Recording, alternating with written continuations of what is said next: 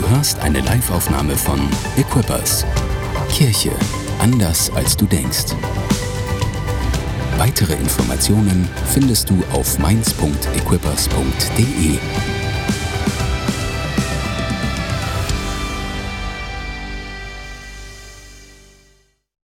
Ich bin Tore, Pastor dieser Kirche und mein Gebet für dich heute ist, dass du ermutigter nach Hause gehst oder herausklickst aus dem Stream oder ähm, was auch immer tust, auf jeden Fall ermutigter bist, nachdem du diese Message gehört hast, nachdem du in diesem Gottesdienst mit dabei warst. Das ist meine Hoffnung und mein Gebet für dich. Wir haben heute Vision Sunday. Vision Sunday und ich möchte heute uns ein wenig ausrichten auf das, was kommt. Dankbar sein für das, was war und darauf schauen, was Gott tun will oder was wir glauben, was Gott tun will in diesem Jahr. Und wenn du ähm, mehr Informationen darüber, detailliertere Informationen über das haben möchtest, möchte ich gleich sagen, dass ich viele Dinge heute nicht sage, zumindest nicht in dieser Predigt, sondern bei One Heart nächsten Freitag, 29.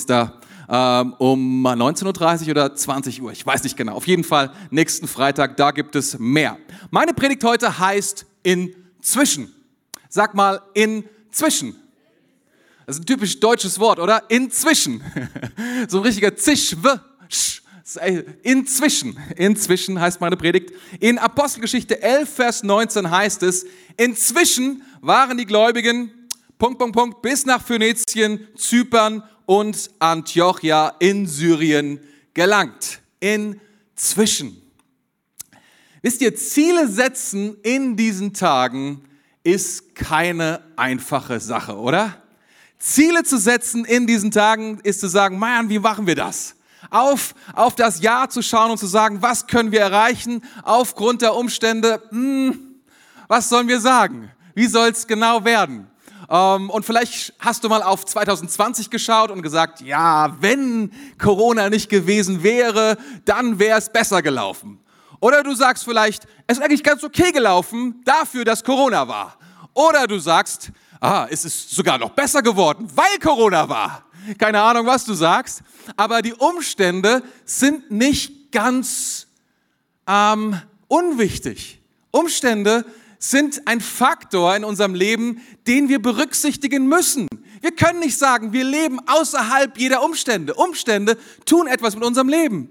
Seht mal, letzte Woche, äh, letztes Jahr haben wir gesprochen über im Vision Sunday über Get Ready, Schritt für Schritt. Kannst du dich erinnern? Get ready, Schritt für Schritt.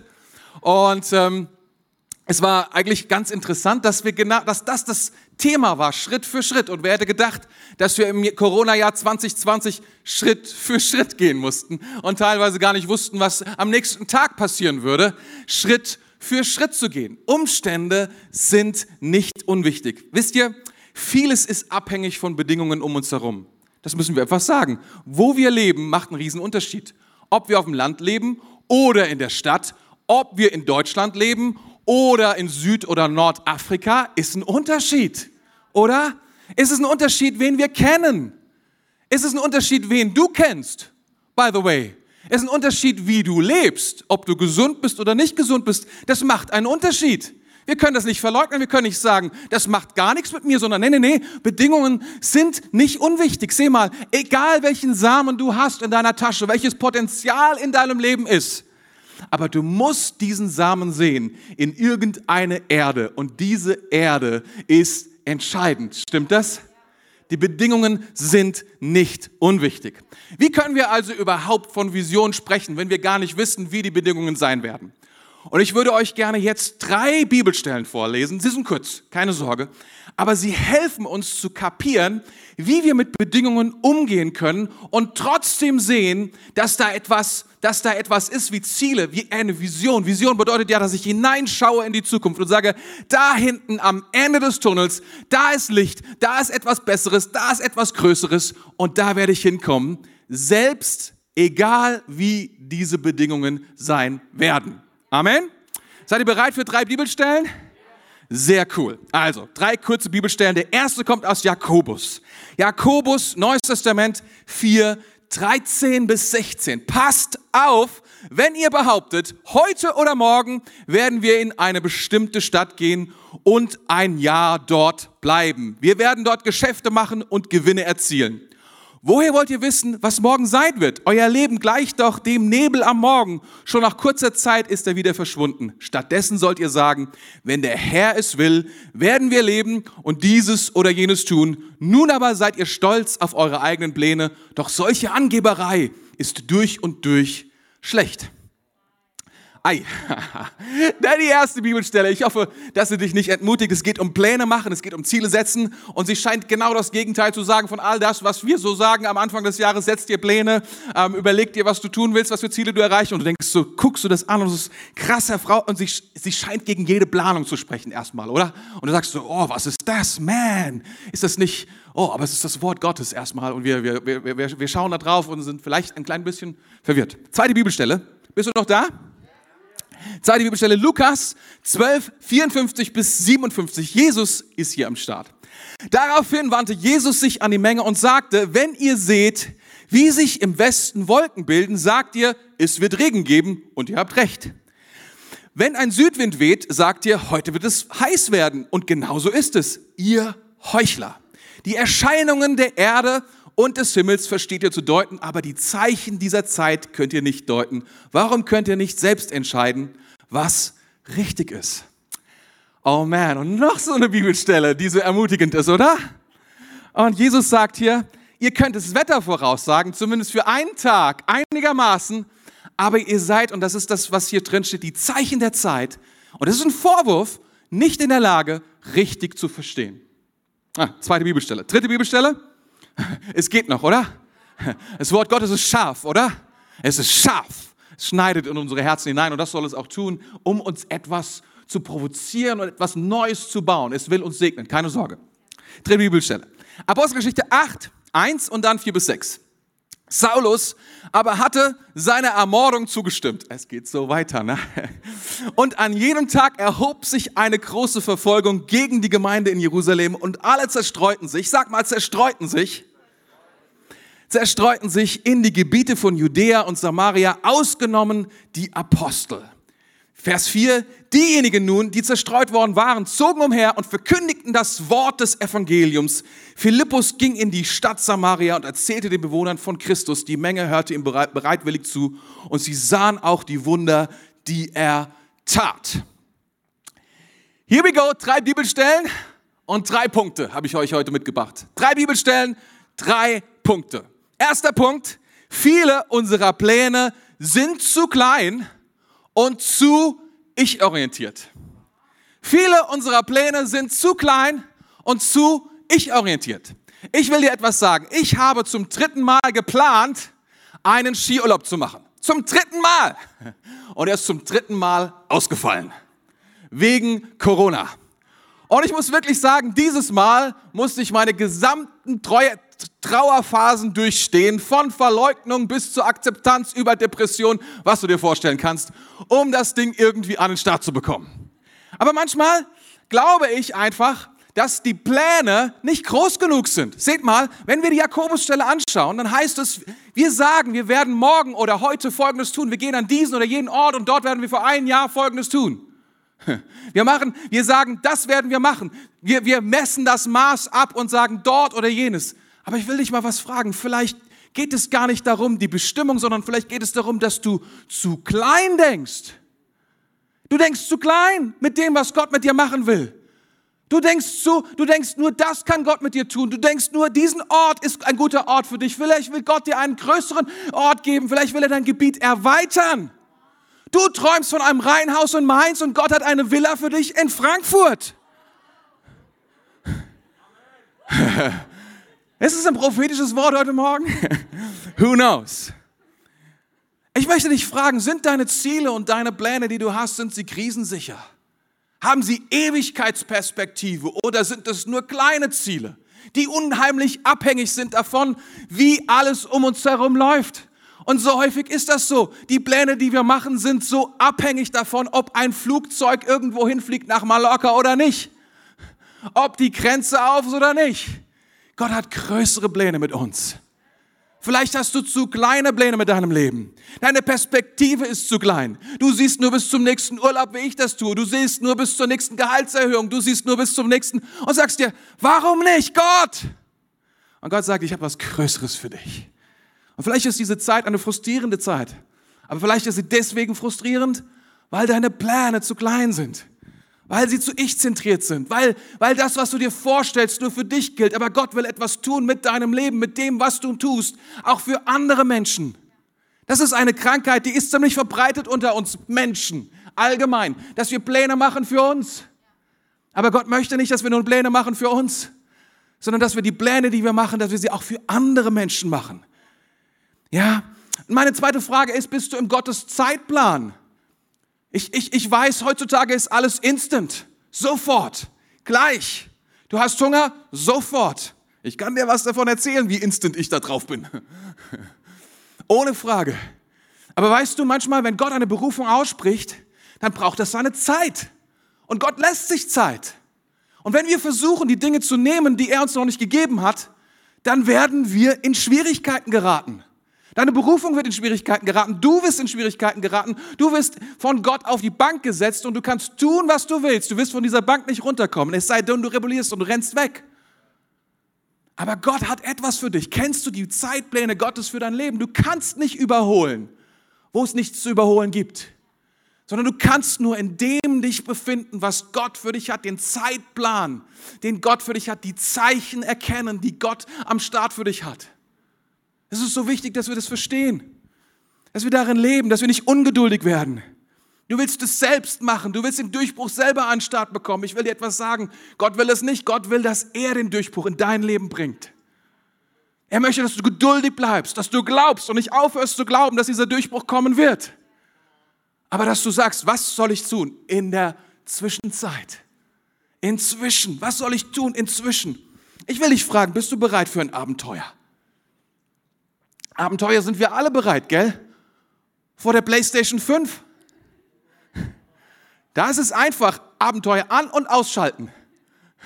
Ich kann Millionen machen und danach bin ich wieder arm, wenn ich es ausgeschaltet habe. Ich kann Fußball-Champion werden, ich kann, ich kann durch den Dschungel ziehen, ich kann ganze Galaxien bauen und erobern, dann schalte ich wieder aus und bin wieder zu Hause. Das ist nicht das Abenteuer, was Gott für dich hat. Es hat damit zu tun, dass du deinen, deinen süßen Hintern von, deiner, von deinem Sofa wegbewegst. Und in dahin bewegst, was Gott für dich hat, dass du ein Abenteuer anstatt. Es ist was, mit Unbequemlichkeit. Das Ziel deines Lebens hat Gott nie gesagt, das ist Bequemlichkeit. Sondern Abenteuer. Und das hat was damit zu tun, dass wir Dinge in unserem. Das Einzige, ich sag dir, das Einzige ist okay, dass du deine Couch für dein Abenteuer nimmst, ist, wenn du andere Menschen einlädst und da drauf draufsetzt. Dann ist deine Couch für Abenteuer bereit. Ansonsten ist sie nicht dafür bereit und tut andere Dinge, die sie nicht tun sollte vielleicht.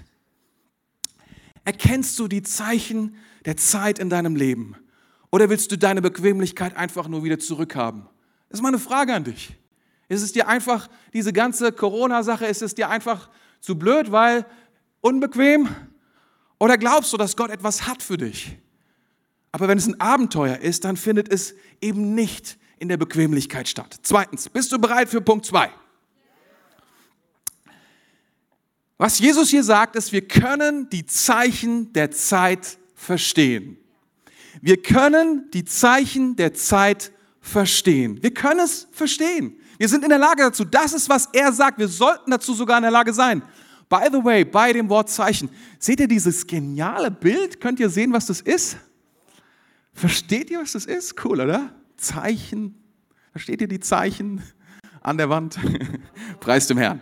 Anyway, die Frage ist, wenn wir Zeichen haben, woran orientieren wir uns? Und Jesus bringt hier ein Beispiel und sagt, ähm, er sagt, wenn du wissen willst, wie es morgen wird, dann musst du dich an bestimmte Zeichen orientieren und dann wirst du herausfinden, wie morgen das Wetter ist.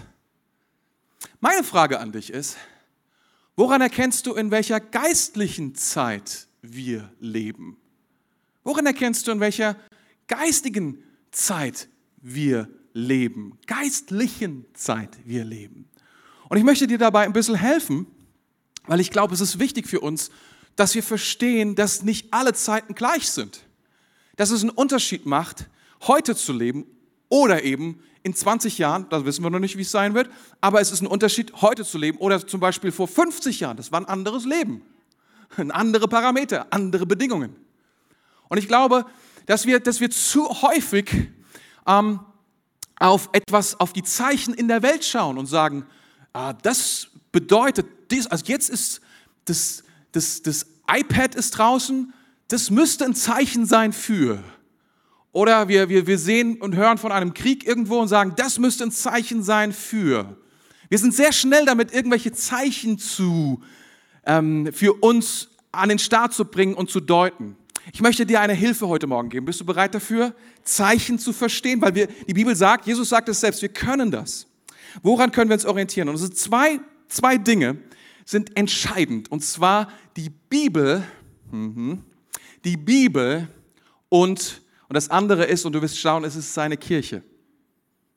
Es ist die Bibel und es ist seine Kirche. Wenn du wissen willst, in welcher Zeit wir leben, brauchst du diese beiden Parameter und musst verstehen, was das bedeutet. Die Bibel ist ein ewiges Wort, das niemals aufhört, ähm, aktuell zu sein, das was niemals aufhört, unwahr zu werden, das niemals aufhört, an, an Kraft zu verlieren. Ist das Wort, was es ist wie ein, es ist wie ein Thermostat was vorgibt, was er, was Gott tun will und was er nie aufgibt, tun zu wollen. Es ist sein Wort. Der, sein Wort, was sagt, ich bin ein Gott, der befreit, ich bin ein Gott, der liebt, ich bin ein Gott, der sich ausstreckt nach den Menschen, der die Menschen selbst geschaffen hat, der die Geschichte erzählt, wer wir sind und warum wir sind, wer wir sind. Und was diese Geschichte ist, ist sein Wort, das ewige Wort, was sich nicht aufhalten lässt durch welch eine Bedingung auch immer. Und die andere Seite ist, die dieses Wort sozusagen in die Welt hineinbringt, ist seine Kirche. Du wunderst dich vielleicht und sagst, ja, wie kann das sein, seine Kirche? Das ist teilweise, ah, die Kirche ist in einem, in einem merkwürdigen Zustand. Vielleicht sagst du das und guckst so auf die Welt und auf die Geschichte und so weiter. Aber du musst Folgendes wissen, das ist keine Kleinigkeit, seine Kirche. Wir hören nur immer wieder, es ist eine Kleinigkeit. Und die Kirche ist klein, die Kirche ist unbedeutend. Die Kirche sind zurückgebliebene Männer, die irgendwelche merkwürdigen Dinge tun. Heutzutage sind es auch zurückgebliebene Frauen. Anyway, prinzipiell hat sich nichts darin geändert, aber du musst Folgendes sehen. Gott zeigt in seinem Wort auf einen Punkt, und auf eine Person und diese Person heißt Jesus Christus. Und als diese Person in den Himmel fährt, tut sie Folgendes. Sie sendet den Heiligen Geist aus einem einzigen Grund, um die Kirche Jesu Christi, seinen Leib, auf der Welt an den Start zu bringen. Wenn es einen wenn es eine Braut Christi gibt, etwas, was intim, was er wirklich begehrt, was Gott wirklich will, dann ist es seine Kirche. Wir dürfen das nicht unterschätzen. Und das hat sich nicht verändert. Es ist seine Kirche. Gott schaut auf seine Kirche. Es ist sein Augapfel. Es ist sein wertvollstes Ding. Er schaut es an und sagt, mit dieser Instanz, was ich selbst, dessen Herr ich selbst bin, dass meine Braut ist, dass mein Leib ist und all diese Dinge, die wir lesen, ich an, mit dieser Sache werde ich die Geschichte schreiben. Nicht mit Apple, mit den Großkonzernen dieser Welt, nicht mit den Königen, nicht mit den Regierungen, nicht mit den Staaten, nicht mit den, ich werde sie schreiben mit meiner Kirche. Und das ist krass. Und manchmal bildet die Kirche überhaupt nicht ab, was in der Bibel drin steht. Ist ein Thermometer für das Thermostat. Und wir merken, oh, okay, da stimmt was nicht. Hier können wir etwas dran sehen. Und wir finden etwas in der Schrift darüber, warum und was dann passiert. Seine Kirche ist das, also seine Kirche und sein Wort. Wenn wir sehen, was darin passiert, dann finden wir heraus, was die Zeichen sind dieser Zeit. Wir dürfen das nicht unterschätzen, sondern müssen immer wieder auf die Kirche schauen. Ja, ja, ja, ich kann schon mir gut vorstellen, gerade in diesen Tagen, und ich werde dann bei One Heart ein bisschen mehr darüber sprechen. Die Kirche ist klein, sie ist unbedeutend, sie ist nicht systemrelevant, all diese Dinge. In unseren Augen. Aber der, der die Geschichte geschrieben hat, der, der die Menschen geschaffen hat und der, der die Welt letztlich richtet am Ende seines aller Tage, er schaut auf was, etwas so anderes, was wir können uns gar nicht vorstellen und dürfen das niemals unterschätzen. Wenn deine Blicke darauf gerichtet sind, auf die Zeitung und auf die News dieser Welt und du sagst, ich mache fest mein Leben und meine Investments daran, was gerade geht und was nicht geht, ich will dir sagen, du baust dein Haus auf Sand. Oder du sagst, nein, nein, nein, nein. Und du tust den dritten Punkt. Und jetzt kommt schon Punkt drei. Wir sind gut am Start heute, oder? Du verbindest deine Berufung mit seiner Kirche. Du verbindest deine Berufung mit seiner Kirche. Das Beste, was du tun kannst für dein Leben, für deine Berufung, für deine Ziele, für alles, was, was Gott mit deinem Leben tun will, für alles, was Gott sich vorgenommen hat, in deinem Leben zu tun, ist, dass du sagst, ich hänge mein Schicksal an das, was Gott am meisten bedeutet und dessen Teil ich sowieso schon bin, wenn ich Jesus nachfolge, an seine Kirche. Das ist vielleicht nicht so individualistisch, wie wir uns das gerne vorstellen, aber es entspricht 100% dem Wort Gottes. Ich möchte euch eine Geschichte vorlesen, beziehungsweise ich habe sie euch vorgelesen. Ah, ich habe sie euch ja schon vorgelesen, stimmt. Aber ich möchte euch die Geschichte davor vorlesen in der Apostelgeschichte zu diesem Punkt, an dem ich, den ich da vorgelesen habe, an, an, dem wir, an dem wir lesen, an die, diese große Verfolgung auf einmal aufkreuzt. Und du musst Folgendes wissen, die Kirche ist ungefähr zwei, drei Jahre alt zu diesem Zeitpunkt. Und eigentlich hat sich die Kirche bis dahin prima entwickelt. Es ist eigentlich super gelaufen. Der Petrus hat die Predigt seines Lebens gehalten.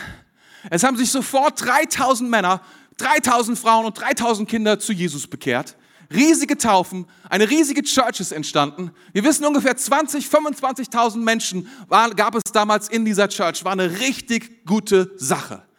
Heilung jeden Tag. Bekehrungen jeden Tag. Befreiung jeden Tag. Wohlstand über Wohlstand. Die Leute haben Businesses aufgemacht und Gott hat gesegnet. Die Dinge sind einfach nur so gelaufen. Das Reich Gottes in Jerusalem war am Start. Es war eine prima Zeit. Es war eine fantastische Zeit. Das Reich Gottes hat sich ausgebreitet in Jerusalem. Und die Leute wurden eingeladen, komm nach Jerusalem. Die haben Briefe geschrieben und gesagt, komm nach Jerusalem, hier geht's ab. Bei uns läuft was, hier gibt's etwas. Das ist der Heilige Geist, das ist seine Kirche. Und alle, die da drin sind, die erleben gerade richtig, richtig gute Zeit. Okay? Das war Partytime. Und ja, du musst wissen, sogar Priester haben sich bekehrt. Ehemalige Hardcore-Priester die überhaupt nicht geglaubt haben an Jesus, haben plötzlich gesagt, oh, das war falsch, Jesus ist der Messias.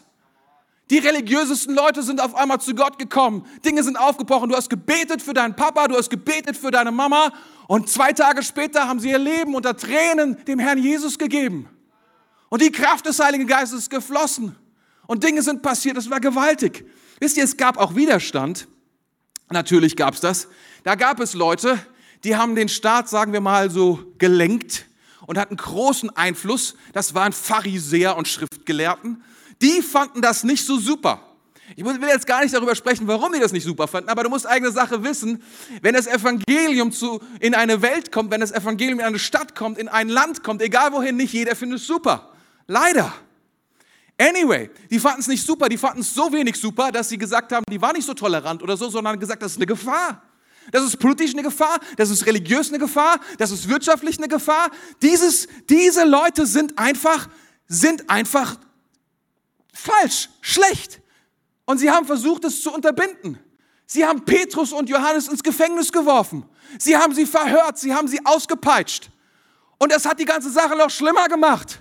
Die waren dahinter noch stolz darauf, dass sie verprügelt worden waren haben das jedem erzählt und haben noch lauter gepredigt. Und danach haben sie noch mehr Lobpreis gemacht. Es war furchtbar.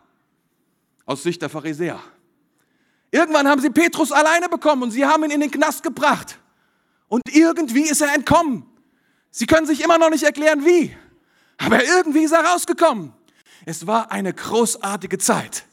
Sie haben es nicht auf die, es gab Bedrohungen, es gab Widerstand, aber sie konnten sie einfach nicht fassen, diese Kirche. Und wisst ihr selbst, das waren externe Bedrohungen. Und selbst als es interne Probleme gab, als sie gemerkt haben, meine Güte, die, die Kirche wächst so sehr, wir kriegen es nicht mehr auf die Reihe. Die zwölf Apostel waren die Leiter der Church und die haben es nicht mehr auf die Reihe bekommen, das alles zu organisieren. Die waren schon alle vollzeitlich. Und dennoch haben sie es nicht hinbekommen. Da haben sie gemerkt, was machen wir jetzt? Dann haben sie gesagt, okay, kein Problem. Wir holen uns Leute, die gut drauf sind, die auch den Heiligen Geist haben, machen sie zu Azubis, zeigen ihnen, wie es geht und, und, und, und, erhöhen das Potenzial, denn sie wussten, wir brauchen mehr Leiter für mehr Leute. Also das Problem haben sie auch gelöst. Und dann haben sie sich sieben Leute genommen. Und haben sie dann Helfer genannt und haben gesagt, die helfen uns erstmal. Und das, das, war, das, wir, das war ihre Idee. Und da waren Leute dabei wie zum Beispiel Stephanus oder Philippus. Und das Interessante ist, dann kam Stephanus, dieser Helfer, der so ein Riesenpotenzial hatte, auch das Wort Gottes zu verkündigen. Und er hat gepredigt in einem der Campusse in Jerusalem. Damals war nur in Jerusalem Campusse. Und das war ein hellenistischer Campus. Und in dem hat er gepredigt. Und der hat es echt drauf gehabt. Der ist richtig krass abgegangen. Stephanus hatte ein gutes Wort an den Start gehabt. Und, aber die Pharisäer spürten, durch diesen Stephanus kriegen wir diese Kirche. Die kriegen wir. Die packen wir. Wie sagt man so? Wir packen die jetzt an den. Durch Stephanus. Den, den, den, der ist zu krass. Und sie haben sich bemüht und sie haben falsche Zeugen an den Start gebracht, die Lügen, so heißt es dort, Lügen über Stephanus erzählt haben, um ihn zu verhaften. Ich will dir eine Sache sagen. Hier eine kurze Bemerkung von mir. Wahrheit und Lüge spielen immer eine große Rolle und haben eine richtig große Macht. Es ist für mich eigentlich nicht verwunderlich. Wir leben in einer Zeit, seit 40 Jahren sagen wir, Post, der Postmodernismus sagt das, es gibt keine absolute Wahrheit. Deine Wahrheit ist klasse, Johann. Meine Wahrheit ist klasse. Ich kann super leben mit deiner Wahrheit, solange deine Wahrheit nicht meine Wahrheit ist. In Zeiten wie einer Krise wie diesen sprechen wir von Fake News. Wir fangen an, die Wahrheit von anderen zu hinterfragen und sagen, das ist gar nicht die Wahrheit. Meine Wahrheit ist die einzige Wahrheit, die existiert. Und meine Wahrheit ist höher als deine Wahrheit. Wahrheit und Lüge ist eine mächtige, powervolle Waffe. Unterschätzt es nicht. Und lass nicht zu, dass Wahrheit oder dass eine relative Wahrheit dein Herz einfängt und dich dort hineintreibt. Der Schaden ist so enorm. Heute rufen sie alle und sagen, Fake News, Fake News, das sind die richtigen, das ist das Richtige. Die Leute wissen gar nicht mehr, was echt ist. Wem will es, wer will es ihnen verdenken, ganz ehrlich? Ich meine, wenn, ein Recht, wenn rechtschaffene Wissenschaftler sagen, sie sagen die Wahrheit und gleichzeitig unsinnige Dinge wie Gender oder so etwas, was totaler Unsinn ist, Ey, sorry, dass ich das sage. Du guckst mich an. Oh. Nein, die Bibel sagt, Mann und Frau sind unterschiedlich gemacht. Sie sind selbst gleich viel wert. Absolut. Aber sie sind unterschiedlich gemacht. Jeder, der nur zwei Augen hat, weiß das. Aber wenn, wenn Wissenschaftler, die großartige Dinge tun, auf der einen Seite gleichzeitig so einen Quatsch sagen, dann kommst du, sagst du so, ja, wie kommst du darauf? Und dadurch zerstören wir Wahrheit und mixen Lüge mit Wahrheit und am Ende weiß keiner mehr, ja, ist jetzt Impfen schädlich oder nicht? Ja, der eine sagt so und der andere sagt so. Oder was sollen wir überhaupt glauben? Das ist mächtig. Das ist sehr, sehr mächtig. Und ich will eine Sache sagen. Jesus Christus hat gesagt, ich bin der Weg, die Wahrheit und das Leben. Ich bin der Weg, die Wahrheit und das Leben. Let's go. Jedenfalls, am Ende, Stephanus predigt, und er wird vor Gericht gestellt, er predigt und er hat ein Wort drauf, mein lieber Scholli. Er holt aus, aus dem Wort Gottes, bei Mose, bei Abraham, geht die ganze Bibel durch und am Ende sagt ihr, ihr Heuchler, warum weist ihr die Kraft und die Gnade des Heiligen Geistes zurück? Das so endet er. Und die Leute flippen aus und sagen, das kann ich angehen. Dann kommen die Zeugen und sie, er wird zum Tode verurteilt und wird gesteinigt außerhalb der Stadt. Das ist die Geschichte, die wir lesen davor. Und hier genau da setzt unser Text ein und Saulus steht dabei, der später Paulus wird und er sagt, das ist großartig. Der Saulus, der eines Tages vom Gott so gepackt wird, dass er sagt, aha, was habe ich damals nur gedacht? Gott dreht ihn komplett rum. Aber jetzt sind wir an diesem Punkt. Und du musst dir vorstellen, das war vielleicht irgendwie ein rabenschwarzer Tag für die Kirche. Verstehst du, alles ist super gelaufen, alles prima gelaufen. Sie haben sie nie bekommen, ich habe das gerade erklärt. Es ist Erweckung, Erweckung, Erweckung. Und jetzt kommt plötzlich das. Und sie haben sie nie bekommen, aber jetzt kriegen sie einen. Sie kriegen diesen Stephanus und sie schaffen es, ihn zu steinigen. Sie kriegen ihn durch, sie kriegen ihn dran und es setzt etwas ein, das was hier steht, nämlich eine Verfolgung in Jerusalem der gesamten Gemeinde. Ich habe keine Ahnung, was sie damals gedacht haben, das steht hier nicht.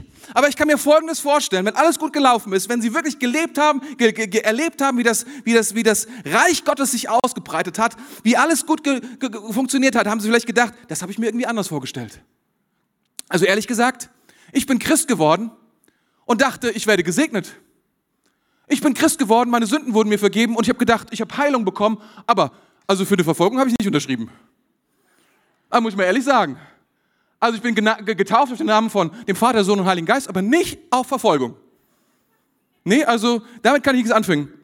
Vielleicht haben andere gedacht, was ist denn mit Gott überhaupt los? Ich dachte, es wäre sein Augapfel. Die Kirche ist das Wichtigste, was überhaupt Gott hat. Was ist los? Warum ist Gott nicht mehr, kümmert er sich gar nicht mehr um seine Church oder was ist hier los? An jedem Tag erhob sich eine große Verfolgung gegen die Gemeinde. Und ich will euch etwas sagen. Gott handelt immer mit und durch seine Kirche. Gott handelt immer mit und durch seine Kirche, auch an die, in dieser Stelle. Und ich sage dir, diese Stelle ist etwas, wie soll ich sagen, ein, ein Wendepunkt in der Apostelgeschichte. Die Christen, denen ging es so gut, dass sie eine Sache verloren haben, dass sie eine Berufung haben. Und diese Berufung hat Jesus Christus selbst ausgesprochen zu den Aposteln. Sie hat gesagt, ich sende euch in die Welt. Ich möchte, dass ihr anfangt hier in Jerusalem. Aber dass ihr nicht aufhört in Jerusalem. Ich möchte, dass ihr nach Samaria geht. Ich weiß, ihr mögt ihn nicht. Genauso wie die Mainzer vielleicht. Anyway. Ich möchte, dass ihr in die ganze Welt geht und das Evangelium erklärt, weil dafür bin ich gekommen. Es geht nicht nur um euch in Jerusalem. Das ist zu klein. Euch geht's gut, ihr seid satt, das ist zu viel. Kannst du dir vorstellen, dass Gott das deswegen zugelassen hat? Wir, wir, wisst, ihr, wisst ihr vorhin, und ich kann Paul leider nicht zustimmen, Paul, Paul hat gesagt vorhin im, im Vorgebet, gesagt, also eine Sache ist ganz klar, ganz klar, Corona kommt nicht von Gott. Ehrlich gesagt, mag das sein. Aber Gott ist auch in der Lage, einfach so Corona zu stoppen. Macht er aber nicht. Ich habe keine Ahnung warum. Ich weiß nur eine Sache, dass Gott durch seine Gemeinde und mit seiner Gemeinde in dieser Welt etwas tut. Und zwar immer dafür, damit sein Reich sich ausbreitet und zu den Menschen findet, die sonst nicht gefunden werden können. Weil es der Kirche einfach, warum auch immer, auf einmal so gut geht, dass sie sagen, oh, hier in Mainz ist eigentlich ganz schön. Ist eigentlich ganz nice. Darf ich dich was fragen? Darf das Evangelium dich stören bei deinen Plänen, die du gerade machst? Darf es dich stören? Die Gläubigen, die zerstreut waren, heißt es dann. Das ist das Abgefahrene. Die Gläubigen, die zerstreut, das ist das Nächste. Die Gemeinde, wird die Gemeinde wird verfolgt. Das Nächste, was wir lesen, ist, die Gläubigen, die zerstreut waren, was machten sie? Sie verkündigten das Wort des Evangeliums. Die Krise, die Verfolgung, und ich meine, das ist kein bisschen vergleichbar mit dem, was wir heute erleben. Ich glaube, das war so viel schlimmer, so viel krasser. Aber sie haben eine Sache verstanden. Was auch immer hier passiert, wir haben keine Ahnung. Aber wir nehmen es, wie es ist. Und wenn wir schon fliehen müssen, dann fliehen wir mit dem Evangelium. Das kann uns niemand nehmen. Und das erzählen wir allen Leuten in Samaria, denen uns begegnet. Und wisst ihr, wie die Geschichte weitergeht? Die Geschichte geht weiter und Samaria fängt an, auch an Jesus zu glauben. Die ersten Churches entstehen in Samaria. Und es geht weiter und es geht weiter. Das ist die Geschichte, die wir hier lesen. Gott handelt mit seiner Kirche. Darf ich dich fragen, darf Gott deine Pläne ändern? Wisst ihr, die Umstände halten die Mission Gottes nicht auf. Deine Umstände, diese Umstände halten die Mission Gottes nicht auf. Die Verfolgung, der Tod von Stephanus hält die Mission Gottes nicht auf. Sie hält sie nicht auf. Umstände ändern sich vielleicht, aber deine Berufung nicht. Umstände ändern sich, aber nicht deine Pläne, aber nicht Gottes Pläne. Gott, wisst ihr, die Umstände können schlechter für uns werden, aber sie können zu einer Gelegenheit für Gott werden. Haben wir mal überlegt, die Perspektive zu ändern und zu sagen, aber was ist die Gelegenheit Gottes in diesem Ding?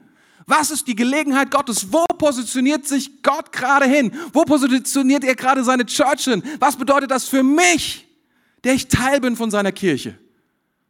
Wenn er sie neu positioniert und wenn es, wenn es das ist, wenn es der Augapfel ist, wenn es das ist, was seit 2000 Jahren gibt es die Kirche, die Länder verändern sich, die Grenzen verändern sich, die ganze Nationen wurden, ausge, wurden, wurden sind entstanden und wurden ausge, ausgelöscht. Aber seine Kirche existiert weiterhin. Können wir das sehen? In Kolosser 4, Vers 5 heißt es, macht aus jeder Gelegenheit das Beste. Macht aus jeder Gelegenheit das Beste. Seid ihr noch da? Ich will dir etwas sagen. Diese weltweite Krise existiert nicht wegen dir.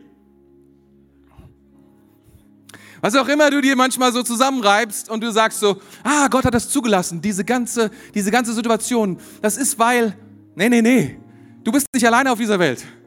Die anderen sieben, acht Milliarden Menschen, die darunter leiden, das hat Gott nicht gemacht, nur um dir eine Lektion zu erteilen. Nee, hat er nicht. Das will ich dir sagen. Und dennoch ist es so, und dennoch ist es so ganz komisch, dass er dich sieht.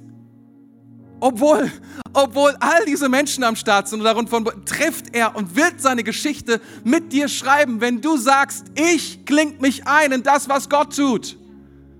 So viele Menschen sagen, ich kling mich aus aus das, was Gott tut. Ich glaube an ihn, aber ich mache mein Ding. Wie wäre es, wenn du deine Berufung verbindest?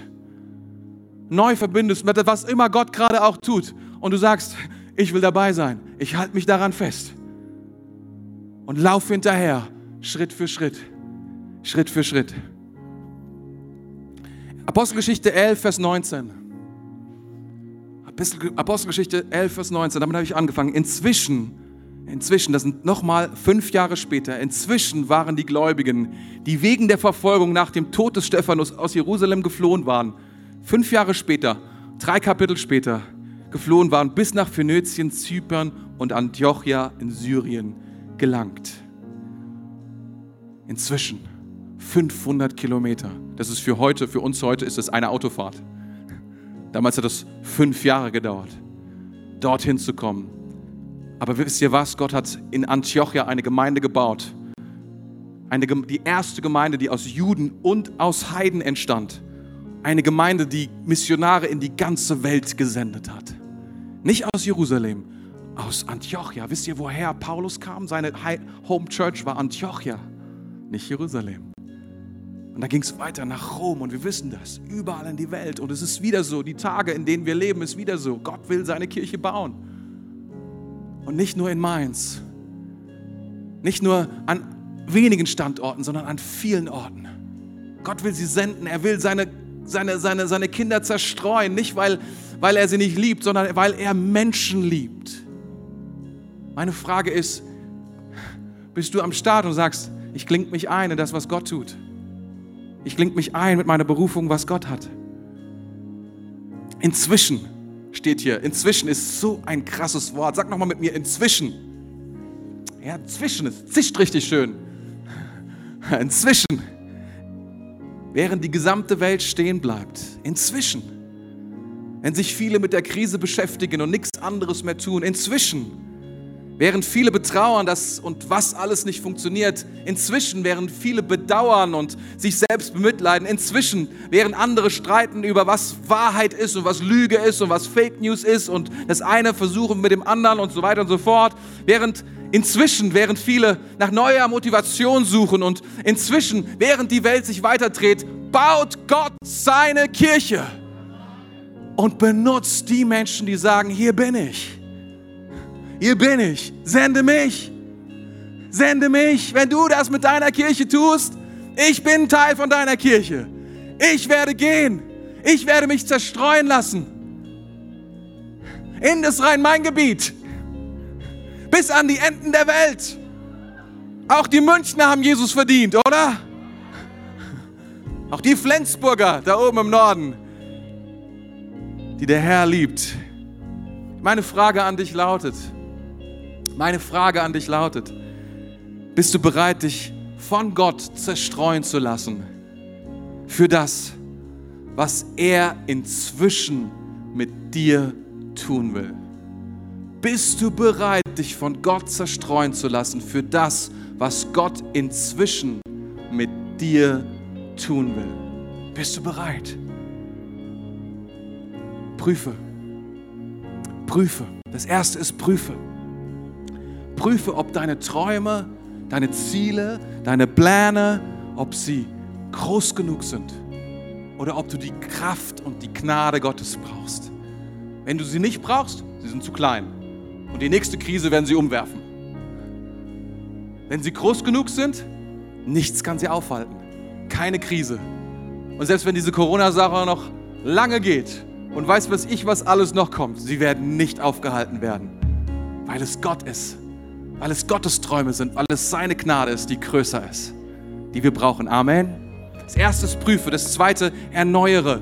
Wenn du feststellst, ah, oh, das war zu wenig, es war zu klein, ich komme nicht weiter. Wenn du nicht weiterkommst, frage Gott, woran liegt es? Träume zu klein, Ziele zu klein, Vision zu klein, zu ich orientiert, erneuere. Die Bibel sagt, tu Buße. Erneuere deine, lass dir von Gott was Neues schenken für dein Leben. Bleib nicht stehen bei den postmodernen Ansätzen, die man so kennt. Jetzt irgendwie Influencer zu werden oder irgendwie sowas, sondern sag, nein, nein, nein, Gott, du hast was Größeres für mein Leben. Du hast etwas Größeres für mein Leben. Was hast du vor mit meinem Leben zu tun? Influencer ist eine tolle Sache für eine Zeit, aber es kann doch nicht die Berufung Gottes für mein Leben sein. Mach deinen nächsten Schritt. Amen. Mach deinen nächsten Schritt. Kling dich ein mit deiner Berufung in das, was er tut mit seiner Kirche. Amen. Danke fürs Zuhören. Weitere Informationen findest du auf mainz.equippers.de.